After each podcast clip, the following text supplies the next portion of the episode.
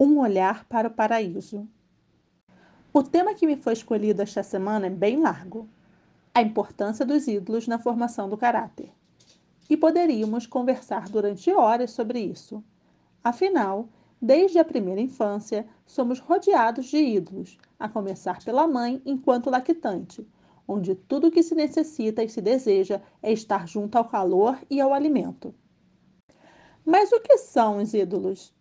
De forma a separar a figura sobrenatural, que é o objeto de culto e adoração, vou enquadrar nossa discussão em pessoa ou coisa pela qual temos muito amor e admiração. E nesse contexto, ainda há diversas definições que possamos encontrar e aplicar. Então, vamos manter o foco em como impactam a nossa percepção, comportamento e pensamentos.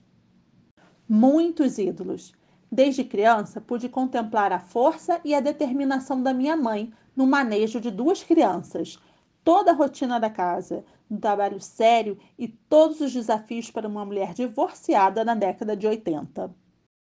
Aqui aprendi valores que balizariam minha vida para sempre, como respeito ao próximo, honestidade a toda prova, além de um senso crítico ímpar.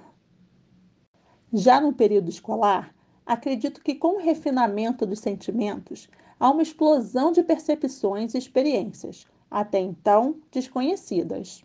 Me lembro claramente de uma professora da escola, do disco Brothers in Arms, do Dire Straits e dos passeios no Corcel Azul com meu pai, com quem aprendi também uma série de outras coisas, em especial o afinamento musical.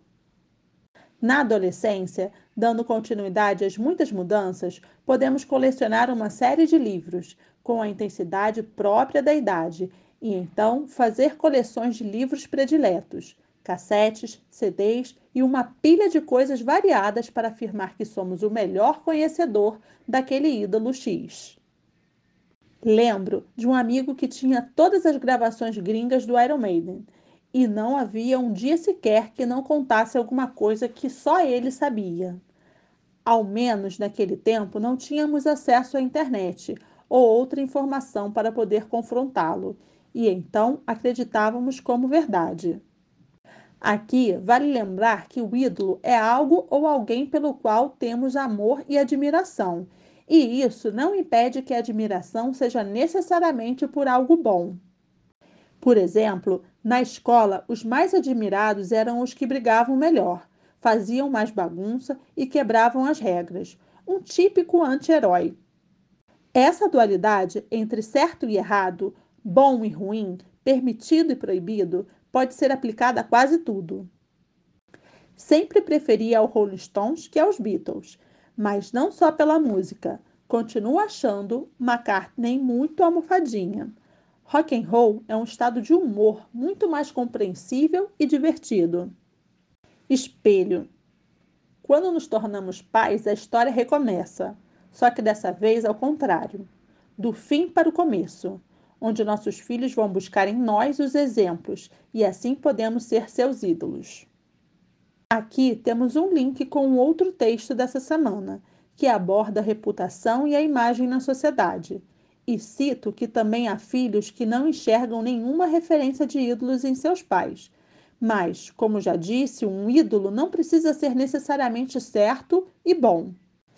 E assim, da mesma forma que tínhamos nossos ídolos, desde a primeira infância, quando nos tornamos pais, vemos esse fenômeno se repetir com nossos filhos. Há de estar atentos com os exemplos que lhes damos, também aos que lhes chama atenção. Rambo ou chacrinha? Qual inspiração evocar para determinada situação?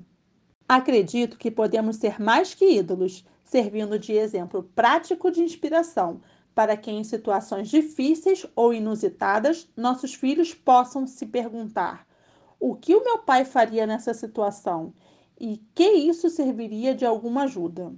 Da mesma forma em que, ao ensinar alguma coisa, também se aprende, às vezes me surpreendo com determinadas atitudes dos meus filhos, que são diferentes e melhores das que eu teria. Ou seja, nossos ensinamentos vão melhorando com o tempo e a soma das outras experiências de quem os escutou desta forma tudo se renova e o ciclo continua.